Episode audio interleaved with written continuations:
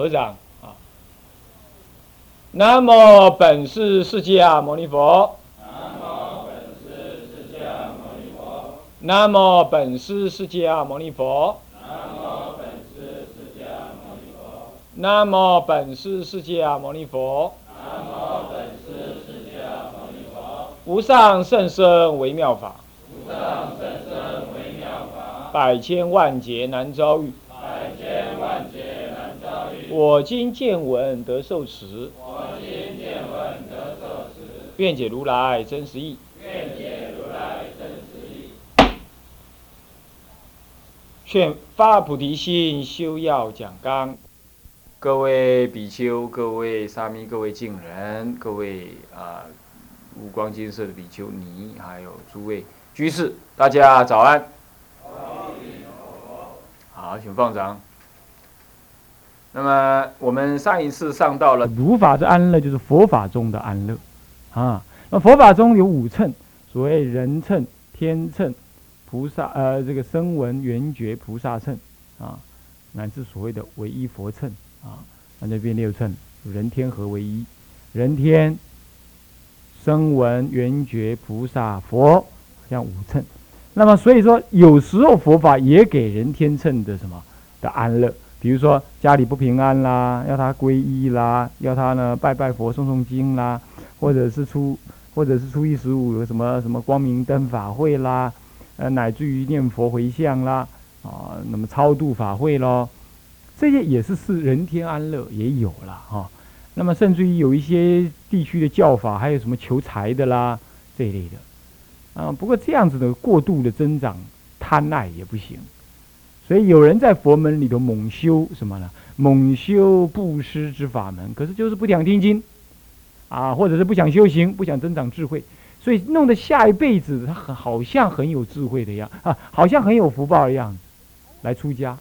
可是毫无智慧，就结果就以那个福报在佛门里出家，结果害了佛法。所以老是叫人家修福报，而不修修学智慧哈，这其实是蛮不好，蛮不好，会种下未来佛教三世冤。就这一次没有，下一次呢他就怎么样？这一次他修福报，下一次他是依福报，然后呢入佛门做大方丈。嗯，吃了脑满脑残肥，然后呢就乱做一通，有他有福报啊，他有福报，那么有福报他就什么做那个做那个，没人动得了他呀，他说是就是，他说不是就不是，那弄了半天，结果怎么样？结果这嗯，你你名字还不符不合法，你也没办法怎么样。好了，那这样叫他造业了，对不对？而且造的业比一般人大，因为他福报小，造业小；福报大，造业大。那造了很大的业，结果下第三世的时候，怎么样？相牵入火坑，全部去，全部跟他一起去的眷属啦，呃什么的，全部都下地狱。那为什么会有那眷属呢？因为他有福报，人家靠着他呀。因为他有福报，他有很多利益给人家呀，那么就会招感那些贪婪利益、不为正法而来的人。那这些人就相牵入火坑，真正下地狱。那么他下地狱还不是自己浪费福报下地狱或造恶下地狱，他还要下到多久？你知道吗？他还要下到他所在呃第二世所造的业的那个后分续分后作用全部消失了。比如说他盖了一个庙，那个庙尽在行非法，他要等那个非法的事情全部结束，他那个地狱的那个那个那个因呐才开始停止，然后开始结账，开始受地狱的什么？花报跟果报，哎呀，这么多啊，好久好久啊，是这样。所以说呢，这个就是常常我们佛门里头就跟人家讲啊，多修福报啊，多修福报啊。那个修福报不学佛，将来害佛法，他自己也堕落，有这种事情。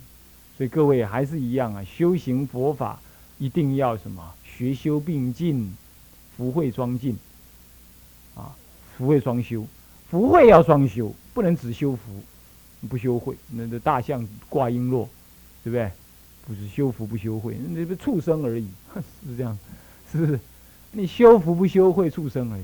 你修慧不修福，那好歹是罗汉托公波，那还是罗汉，那我宁可去托公波，饿饿饿肚皮罗汉那还勉强一点，是不是啊？庄严大象那我可不干，是吧？你你是愿意当很庄严的大象，还是要当一个是穷苦穷哈哈的罗汉？我宁可当后者，是不是？所以说这个道理是如法是安乐啊，也要小心啊。那么好，那么生的现在人一人二，生缘词、法缘词跟无缘词。什么叫生缘词？缘念一切众生而生慈心，叫初心菩萨生缘慈。对一切众生生缘，就是众生之缘，好吧？众生之缘而生起慈悲，缘念一切众生而生慈。拜托，我们现在冤谁呀？冤一切众生，门儿都没有。我们只能冤冤冤谁？冤自己的父母，尤其自己的母亲，而生慈悲心。如果母亲已经往生了，那是冤父亲；如果父亲你对他实在没什么感觉，怎么办？那就圆什么？圆你最亲近的哪一个人？啊，对他修慈心观啊。那么正见在扩展为一切众生啊，这叫初心菩萨。那么呢，法源慈是什么样？缘念如实法理而生慈心。如实法理哈，这种法源慈难了一点。真正的还有另外一个法源慈，就是什么呢？缘念这个无宇宙万法、恶法善法，你都缘念。啊，你都缘念。这样子的缘念呢，才叫也叫法源词，这是声闻乘的法缘时是这样。比如说，这个看到有人呢饿肚子，我看到有人造恶，或者看到有恶法邪行，或者看到有善法不彰，像这样子呢，你升起的一种慈悲的心情，哎，这是好的法人不行，以后我也要弘扬好的法。我看你看众生这么愚痴啊，我以后要弘扬佛法，让众生不要愚痴。这你也可以说他缘念众生，也可以说缘念的是什么那个法，那么呢深一点的大乘就是缘念什么？客观如实教理，客观的如实教理的词，那个是大乘的圣意菩提心成就的，啊，是这样。那么以入菩萨行之缘出信菩萨了，原教菩萨是没有出信的，但是。用别教的立场来，来，来暂时比对一下，是原初性菩萨开始断无名了，所以这个一般我们修不到啊。所以说我们一般修生缘慈就很够了。再来无缘慈是什么？离一切缘想而任运生慈心，这以正无生之缘初住菩萨。哦，这个才是开始断无名。出信的话是什么呀？福烦恼未完成了。开始是进入内凡位，呃，六根清净位，全出性，嗯，应该成就啊。那么好，那么这个这就是已经都是很大修行了，啊，这样。那么比喻如母鸟养雏，小鸟呃，老老鸟啊养那个小鸟，怎么养法？怎么养法呢？慈惠对待一切众生，一切举动皆。与运心呢，皆柔和异常，很柔顺。像那个小鸟啊，那个母鸟啊，要养那个小鸟，它怕把它啄伤，它都很轻柔的带着它。啊，你看这动物也有这个慈爱之心的。我们那个下面那个库房啊，竟然有小猫，而且很不幸的那个小猫竟然据说是躲在玻璃头过日子。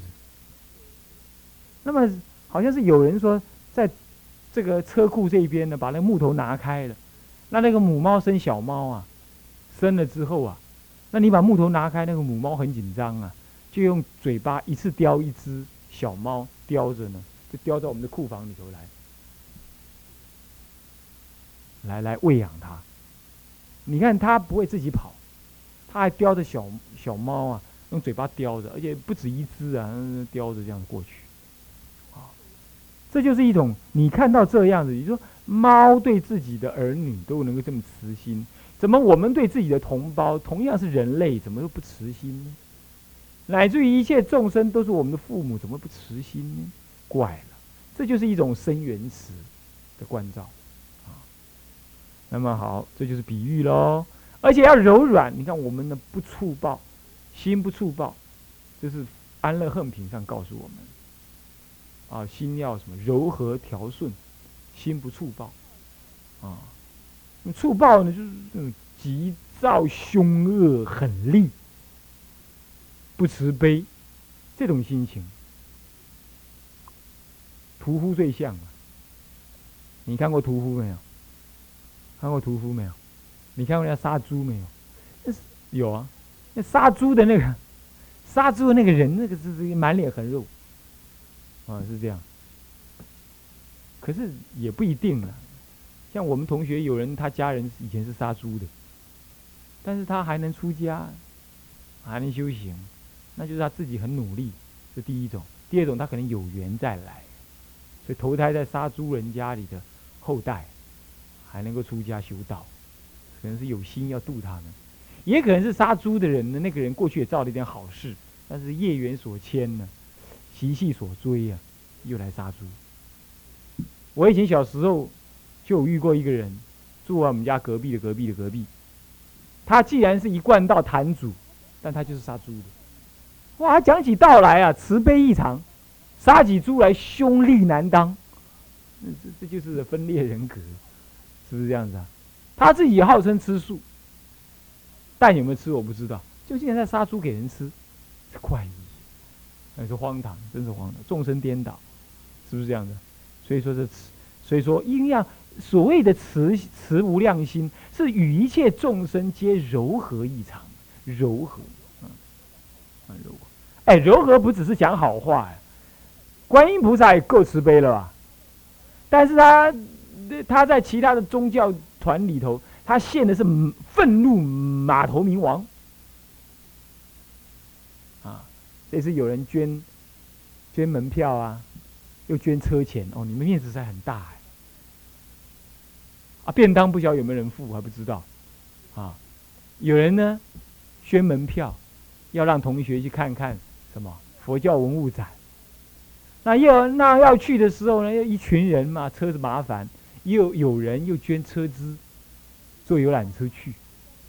那么去到那嘛，人家那个管方嘛说：“哎，你们出家人在外面吃饭很不方便，据说搞不好还要开辟一间什么呢？VIP，给你们专门用。哦，这个什么什么什么演讲厅，让你们用，还冷气开放。哦，人家来给我们修行哦，哎拜披毛戴脚环。”，啊，是不是啊？所以说这个呢，你去那里看看文物展，你就知道了。啊，那个马头婴儿很凶恶。还有我们中国有十一面观音，十一面观音这个右边、左边这边呢，这两边有有两面观音呢。这两面观音是凶很像，这柔不柔和？柔和的很。他慈悲啊，他慈悲才现凶恶相，干嘛？才能降服大恶煞。所以有时候啊，老师骂你啊，或者师傅呵斥你啊，其实是不是在骂你的人，也不是在呵斥你的人格，看不起你，不是这样，是在骂你心中的无名。你那个无名使你颠倒，不知道自己是谁，所以他在骂你。啊，所以那个乌光金色那些比丘尼啊，你们知道啊，啊，不要你们和尚尼骂人呢，你们就我不干了，我要走了。大小姐脾气又跑出来，你不是嫁到这里来哎，被你公公骂、婆婆骂，你就一把鼻涕回娘家哎，搞清楚啊！啊，你在出家哎，是修道修你自己，要知道不可以这样子，这样子不稳定的话，你怎么你怎么能够领导他人，是吧？啊，不过话说回来呢，你能待到今天已经不错了，啊，已经很忍辱了，啊，这个人呢不能够一概而论啊，就是你还是进步的。但是一定要再继续进行进步下去。好了，那么就是这样，女众就不可以这么老是这样啊！人家在骂你，就是慈悲于你啊。所以柔和异常嘛，异常这两个字是特别。柔和异常有正面的异常跟反面的异常。所谓正面异常，就是非常的柔和。你个美，你个安暖，一样对你真好，啊，你个你个感动，这叫做柔和异常的一种。另外一种就是什么？他用霹雳手段现柔和的目的，这也是异常，我赶快，这样知道吧？这样知道意思吧？这也是异常。比如说啊，主任很少说比丘的，啊，但是辅导长会说比丘。两个人都柔和，柔和的方式不同，是不是这样子啊？他也带过比丘，他也知道比丘很难带，很难说，是不是这样子啊？但他也会说一说，是他昨天有讲嘛，也要说啊，不能只说净缘沙弥啊，这这也是他的柔和，意思一样。好，这比喻完毕了，再来悲无量心，心三人一，拔除一切众生之苦难，谓之悲无量心。怎么个悲法呢？生缘悲、法缘悲、无缘悲，一样道理。生缘悲你一定能理解了，对不对？就对一切的众生缘念起拔苦与乐的想法。你看到老太婆，你有什么想法？像看到我们妈妈一样，她有修没修，另外再说了。她就像我的老母亲一样，生命不长久了，过得快乐与不快乐也不重要。总而言之。我看到的老母亲，就像看到我自己，也看到我的母亲一样。我应该去孝顺她，赶快修道成就，是供养她，拔度她，让她远离生死苦恼。这就是生缘池。那看到辣妹怎么样？你不要光看那个财色，啊，你看到辣妹，你要这样想啊，这是我的母亲，为了一点点小钱牺牲色相。我以后一定要赶快来度化他们，让他们不要再这样干了。你要这样想啊，你不要看到辣妹把眼睛都看看坏了，这不可以，是不是这样子啊？所以说一样道理。所以你修生缘池的人，是看到什么样的众生，他都能往道上会，会到你要拔苦与乐。所以生缘池、生源悲都这样修，会不会啊？要这样修哦，有没有啊？啊？看跟看都没有，还有那个鸡鸭猪狗有没有？是不是这样子啊？你们在高速公路看到一整台一整台的猪有没有看到？常常看啊，一整台猪啊堆在那里，然后，嗯嗯嗯这样那还有几一只叠一只这样呆呆的鼻子伸出来，嗯，有时候刚好遇到高速公路塞车啊，你就把窗户拉下来跟他讲归佛归法归僧，他还看着你这样，离痛爽，离痛爽啊，你他。看不懂这样，他眼睛眼睛瞪着你一样，实在是怎么样？实在是怎么样？实在是很可怜，对不对？古早人讲的，猪啊是知走唔知死，啊牛是知死唔知走。哎，牛要杀牛的，人要杀牛的时候，牛会知道，你知道吗？他站在那里哭，他不他不想跑，他很老实，站在那里哭，他觉得他欠你的，他就哭。那猪呢？猪是很聪明，它不会那么调直、掉定的，你知道它不会那么调直，它会怎么样？它会跑，一直跑，一直跑，一直跑，就是这样子。但是有时候又呆呆，它只知道跑，不知道要死。它看到人家带刀子来，它就怕，它就跑，是这样。所以说，这有时候猪啊也是很可怜，牛也是可怜，是不是？就是你要看到这众生，你啊，众生此可怜呐，要被去杀了。啊！我皈依佛、皈依法、皈依僧。你过去就是在佛门里头没有修，你就是浪费福报，你造恶业。你看现在变猪哦，啊你们，好，你看到那个杀人要犯、枪击要犯陈进兴，你更要起慈悲心。你看看他好不容易得难得的人生，强强壮壮的，结果呢，可以人生可以很光明的，结果去偷去抢去骗，去行淫。然后现在一辈子完了，子女、父母、所有家人、亲戚朋友，全部因他而蒙羞，蒙大羞，而他呢，下辈子只有地狱的份，没有其他地方可去。然后还害得另外人家里家破人亡，社会付出这么多成本，乃至于还去挟持那个那个外国领事。让国家的颜貌都是蒙羞，你看看，造这么多的恶，咱们中华民国老百姓欠他的债，但是他造的恶也造大了，那你要怎么样？你不能生嗔心，你也要慈悲，慈悲谁？慈悲中华民国所有的老百姓，怎么样？都欠他的债，为了他吓了半死，是不是这样子？为了他，好多人搞移民，是不是这样？很多人搞移民啊，是不是这样子？那么房地产一直卖出来，没人想买，也是这样。所以台湾人受他影响，尤其台北人更惨，整天精心肉战，是吧？那倒过来要慈悲这个人，愚痴造大恶，是不是？所以就是悲要这么想。我当时看到这个新闻，我有这个感觉啊。比喻，比喻呢，如无手之母见子落水，见一切众生沉溺苦海中，自虽无力救济，唯自心祈请三宝加倍。说观音观世音正净经里头说到，佛说观世音正净经说到，若具此法则，一切佛法皆如自掌中，何者此法大悲心是？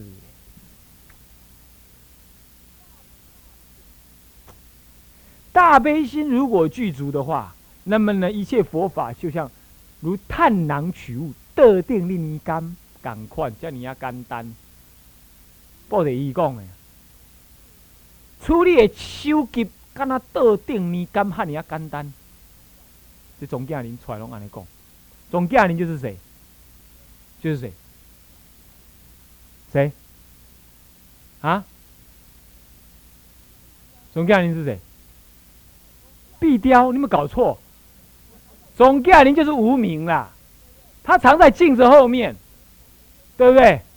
是不是？我们我们每一个人都有一个总驾临，藏镜人，他藏在那里。每一次我们照镜子的时候，我们看到的我们都看到无名，都看到老，都看到无常，有没有？今天看一看，多一根头白头发；明天看一看，多一个皱纹。那是谁干成这样子的？镜子后面的无名造成这样，他在杀我们。所以讲，阎王被人杀给死，不可劳灵境哦！哈哈哈哈，就是这样，就是这样子。你要知道，就是这样子。这常静人，哎，谁是常静人？就是那个无常无名。哎，所以说要会会向佛法，看布袋戏就是会向佛法，对吧？那我们叫我们的教学助理呢，去外面租几只回来看一下，你就可以懂了，嗯。开玩笑，那是小时候看的。小时候没有看过布袋戏，人举手。有看过黄俊雄布袋戏，人举手。中道你没有看啊？长不大哦，一定都看过，放着，一定大部分大部分都看过，对不对？就这就是，所以说慈悲心呐，要怎么样？慈悲就像在。桌子上面拿起一个橘子一样，当你有了慈悲心，你拿起佛法就像这么简单，易如反掌。慈悲心，慈悲心怎么来？怎么来？怎么来？从舍心中来，而舍心的重点是从哪里来？从观察一些众生苦来，观察一些众生苦，你就产生舍舍的念头。所以这里有个比喻很有意思啊。譬如无手之母见子落水。哎，我问你哈，南公丢西归母，不，急死鸡母啊，母鸡，急死那个母鸡啊，那个母鸡啊，很着急，它的一只小鸡掉进水里，然后呢，它现在呢又在孵蛋，又又过不去。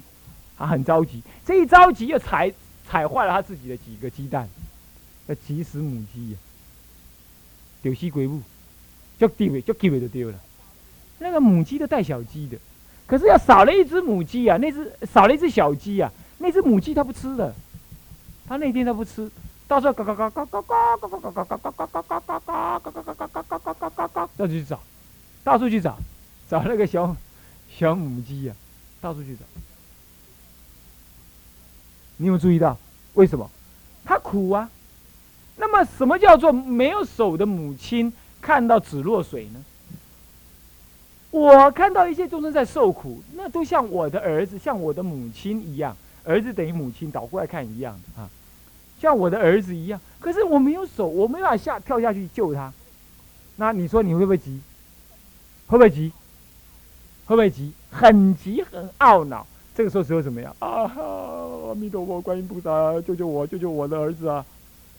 就是你虽然是个凡夫，没有能耐度众生，然而你看到一些众生受苦，恨不得你有十八般武艺、三头六臂，乃至三十二应、百千化身，能够利益一切众生。